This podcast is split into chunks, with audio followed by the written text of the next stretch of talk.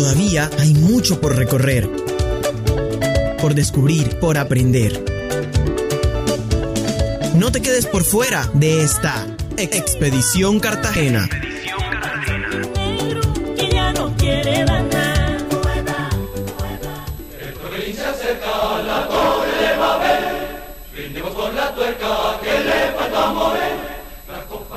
siempre está con con. Y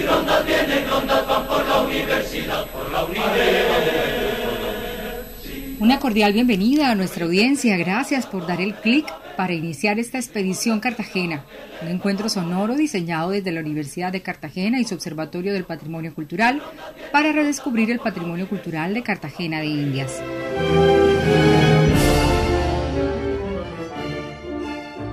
En esta ocasión, nuestra travesía nos lleva a hablar de una institución que sin duda hace parte del patrimonio de la ciudad, por el aporte que ha hecho a la educación del Caribe, y también hace parte del patrimonio del país, por el aporte que ha hecho a la construcción social. Nos podemos ubicar desde la calle de la Universidad en el claustro San Agustín, o en la Plaza de la Merced en el claustro de la Merced, o si lo prefieren en el campus de Piedra de Bolívar, Zaragozilla, San Pablo o en cualquiera de las sedes ubicadas en los municipios de Bolívar, Sucre o Córdoba. También en muchos, cientos, miles de hogares desde donde la universidad transformó vidas, no solo personales y familiares, sino que generó impacto social en los entornos. ¿Sí? Así como lo están pensando. Estamos hablando de que nuestro destino hoy es la casi bicentenaria Universidad de Cartagena. Por ello, en esta ocasión hemos invitado a Dora Piñeres de la OSA para que nos guíe en esta nueva aventura. Dora Piñeres de la OSA es profesora de proyectos del Sistema Universitario Estatal Caribe, del SUBE Caribe, en la maestría en educación. Es trabajadora social y tiene estudios de doctorado en educación, creadora de la Cátedra Historia de la Universidad de Cartagena. Dora, muchas gracias por estar aquí. A partir de este momento, guíanos por la historia de la Universidad de Cartagena. Para ser más precisos, Dora, cuando hablamos de que en Cartagena hay una universidad pública que lleva su mismo nombre, ¿de qué institución estamos hablando? La pregunta es, eh, ¿qué tipo de patrimonio eh, tiene la Universidad de Cartagena? ¿O qué es la Universidad de Cartagena? Y, está relacionado este asunto directamente con su origen, con su fundación, con las discusiones que hubo alrededor de la, de la consolidación de la República de Colombia y las discusiones eh, de los libertadores alrededor de que el camino para la formación de las nuevas generaciones y el estímulo ideológico fundamental para la consolidación nacional estaba en la educación. Es por eso que en los años entre 1826 y 1827 se institucionaliza eh, los decretos para la creación de las universidades públicas y elevar los seminarios, eh, que los seminarios o colegios de la época en los distritos coloniales eh, a universidad. Entonces la Universidad del Magdalena Istmo, como se denominó la nuestra universidad, tiene que ver precisamente con el, propósito de ubicar la institución educativa para la consolidación y la cohesión social eh, de la vida de los jóvenes de la época. O sea, el interés eh, en especial para la formación de los dirigentes y la conducción de las nuevas repúblicas. El 11 de noviembre de 1828 abre las puertas la Universidad del Magdalena Istmo eh, y se denominaba así precisamente por los límites geográficos del departamento del Magdalena que contenía en su interior en aquel entonces todo el territorio del Caribe colombiano y el istmo hacía referencia a Panamá. Sus primeros programas académicos fueron la Escuela de Filosofía y Letras, en la que se otorgaba el título de bachiller en Filosofía y Letras, la Escuela de Medicina, que titulaba de médico y cirujano, y la Escuela de Jurisprudencia, que otorgaba título de doctor en jurisprudencia por medio del Tribunal Superior de Justicia quien, quien lo autorizaba y confería. Muy bien, Dora, muchísimas gracias por introducirnos a esta historia. Ahora cuéntanos qué hitos podemos destacar de la Universidad de Cartagena. Háblanos de personajes, de aportes, de impacto. Un hecho importante en el siglo XIX, en las primeras décadas del siglo XIX, posterior a la fundación de la universidad, es el título de grado de bachiller a Rafael Núñez Moledo, uno de los más acérrimos liberales radicales de la década del 50 y quien asumiría la presidencia de la República en dos periodos. Fue rector del colegio, del Colegio de Bolívar y posteriormente presidente de la República.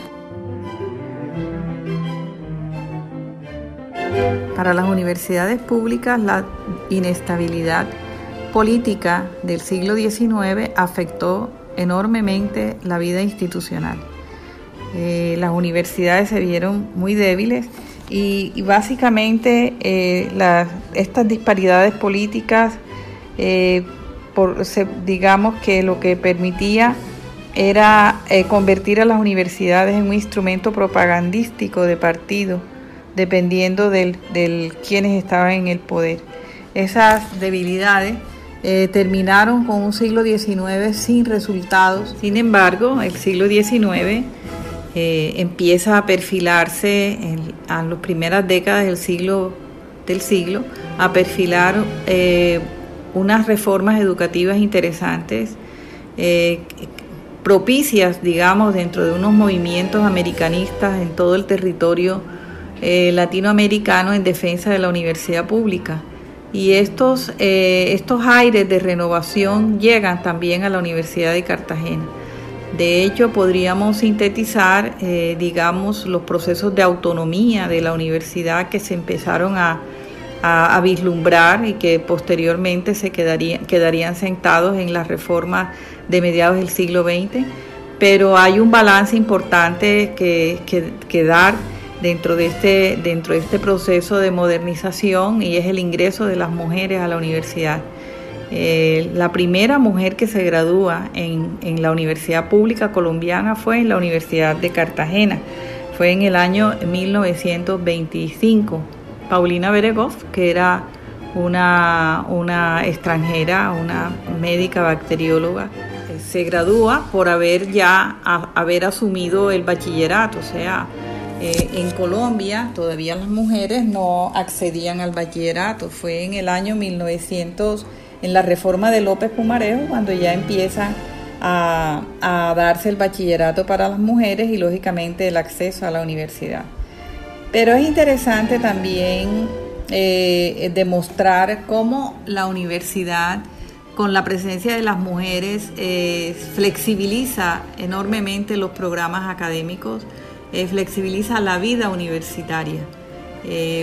hay estudios importantes para entender el liderazgo de estas mujeres y la transformación de la universidad en, un medio, en un, en un sentido eh, importante de respeto, de derechos.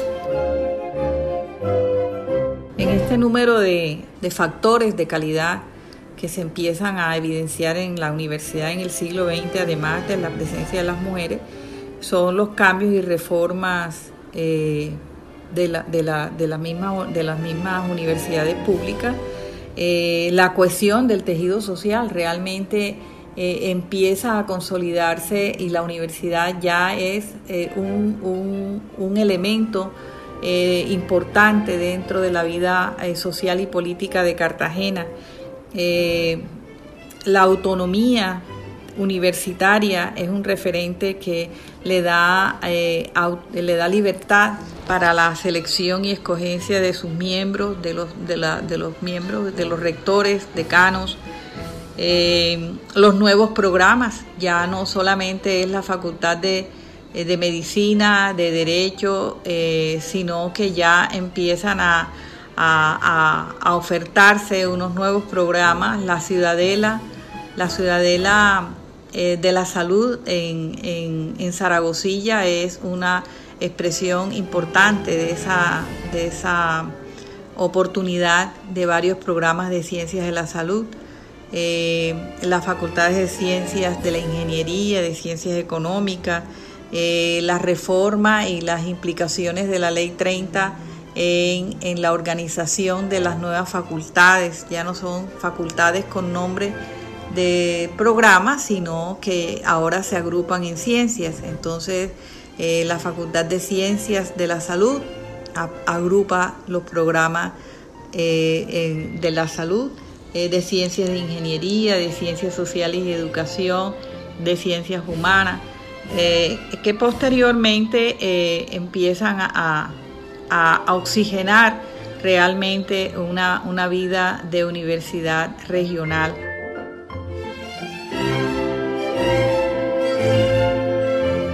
Entonces la universidad responde con sus programas de formación eh, como también como, como, como miembros autónomos en las decisiones y, discusiones alrededor de los elementos de ética que competen a, los diferentes eh, asuntos que tiene que ver la ciudad.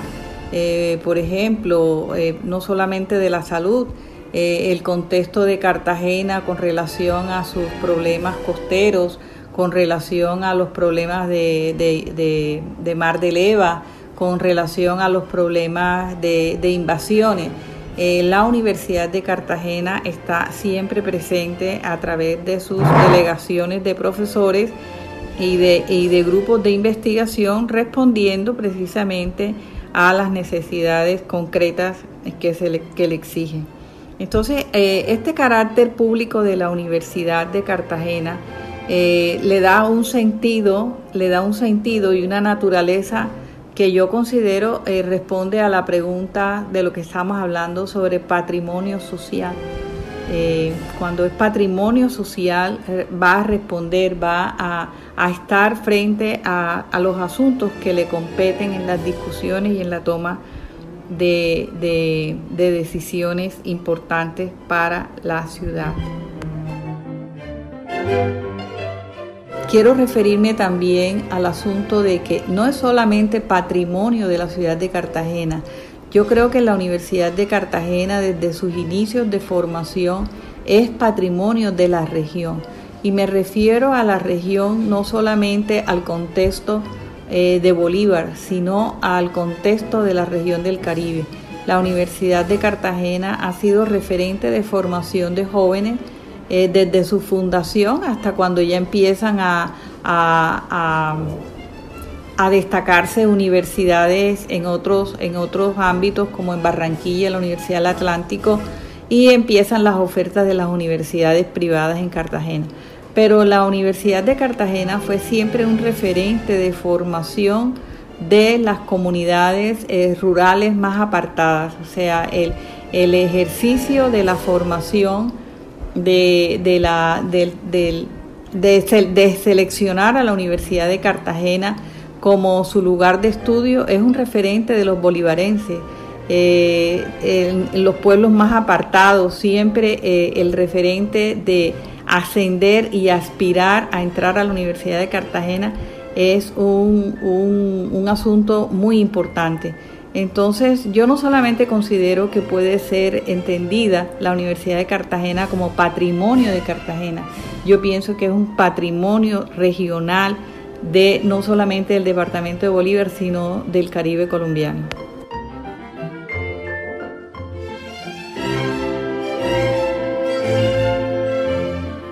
Otros asuntos relacionados con el patrimonio y relacionados con la universidad, yo pienso que es, por ejemplo, la Biblioteca Fernández Madrid. La Biblioteca Fernández Madrid es no solamente patrimonio de la Universidad de Cartagena, es patrimonio de Cartagena. El escudo de, de, la Universidad de Cartagena es patrimonio también de la Universidad de Cartagena. El himno Tropelín me encanta, me parece que es un referente que también constituye patrimonio. Es eh, escrito por Adolfo Mejía, un, músico cinciano que estrena el himno nacional, el himno tropelín en 1962. Eh, yo pienso que la plaza, por ejemplo, la plaza, la plaza del estudiante, esa plaza que a veces nosotros eh, los universitarios nos olvidamos que esa plaza es nuestra, es una plaza, es la plaza de, la universidad, la plaza del estudiante, donde está el busto de Manuel Dávila Flores, quien fuera elegido el rector de los estudiantes. Entonces, eh, me parece que todos esos elementos suman para entender eh, la Universidad de Cartagena como patrimonio de Cartagena y de la región Caribe, insisto.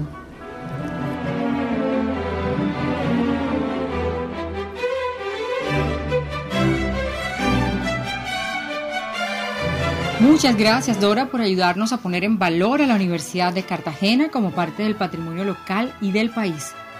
Recorrida su historia e impacto y mirando adelante, en siete años estamos, estaremos celebrando el bicentenario de la universidad. ¿A qué está llamada como institución en los nuevos contextos? Son muchos los hitos de la Universidad de Cartagena. Nos tomaría mucho tiempo poder mencionar a cada profesional valioso cuya formación UDCista marcó para siempre la vida de nuestra ciudad, de nuestra región y de nuestro país. Estamos hablando de una universidad que tiene una facultad de Derecho con 193 años, una facultad de Medicina de 192 años, una facultad de Enfermería de 116 años, un Instituto de Estudios del Caribe que lidera la organización desde hace varias décadas del Seminario Internacional de Estudios del Caribe, una universidad líder en la resolución de conflictos y construcción de paz, con un invaluable aporte a los Montes de María, con el liderazgo de Rosita Jiménez, quien además creó la primera maestría en construcción de paz para Colombia. Y bueno, no podemos dejar de mencionar la reciente creación del Laboratorio de Historia de la Colonia, el Observatorio del Patrimonio Cultural y el Observatorio Marítimo y Portuario. De cara a las necesidades del contexto, como siempre, en ese orden de ideas, desde tu investigación, desde tu experiencia, cuál es el norte y cuáles son los retos de la Universidad de Cartagena hoy. Que responda a un nuevo orden social del contexto de la región Caribe en el marco de las necesidades, los retos del desarrollo, el posconflicto, la cultura, el nuevo orden social. Eh, un reto un reto de crear nuevos programas académicos que vayan resolviendo, por ejemplo, las necesidades del campo, lo ambiental, eh, lo ecológico, lo agroindustrial, por ejemplo, por decir así, de la región del Caribe y básicamente eh, de las regiones eh, de, las regiones de la sabana. el posconflicto ha abierto unas una ventanas importantes de atención, de ausencia del Estado en muchos lugares y creo que la educación es uno de los pilares es más necesario para la reconstrucción de ese tejido social. Entonces una universidad de Cartagena que abra eh, nuevos referentes en la región, Montes de María, eh, un, reto, pienso yo, para seguir descentralizando su espacio en los lugares más apartados, eh, que haya la presencia de la universidad para precisamente apoyar a consolidar un nuevo país como hace rato eh, estamos necesitando. Entonces, eh, yo, no miro a la Universidad de Cartagena sentada solamente en el claustro San Agustín, ni en la ciudadela de Zaragozilla, ni, ni en la ciudadela de Ciencias Económicas. Eh, miro una universidad fuera del contexto de la ciudad, eh, en los pueblos cercanos, en, lo, en, lo, en, las áreas donde hoy en día se está necesitando eh, más intervención profesional relacionada con las necesidades reales que tiene ese contexto. Eh, y creo que, que, hoy en día abrir una sede como ya la tiene el Carmen de Bolívar, una universidad para atender los problemas agroindustriales de Monte de María, eh, una universidad que esté referenciada en el sur de Bolívar para atender las necesidades eh, eh, de formación de todos esos recursos que hay y que creo yo que es necesario, obligado hoy en el siglo XXI, dar respuesta a estas universidades, a estas necesidades de la región, perdón.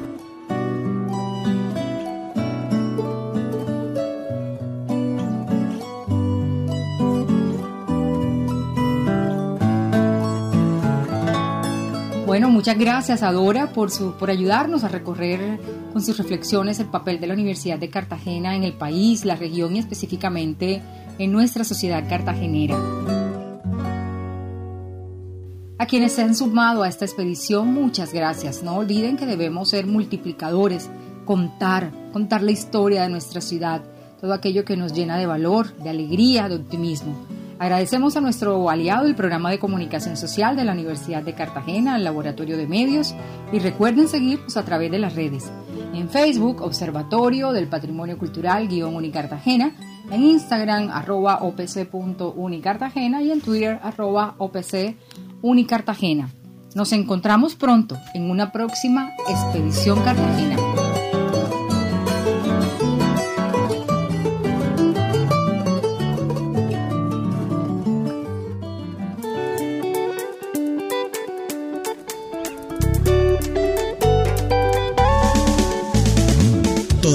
Hay mucho por recorrer, por descubrir, por aprender. No te quedes por fuera de esta Expedición Cartagena. no quiere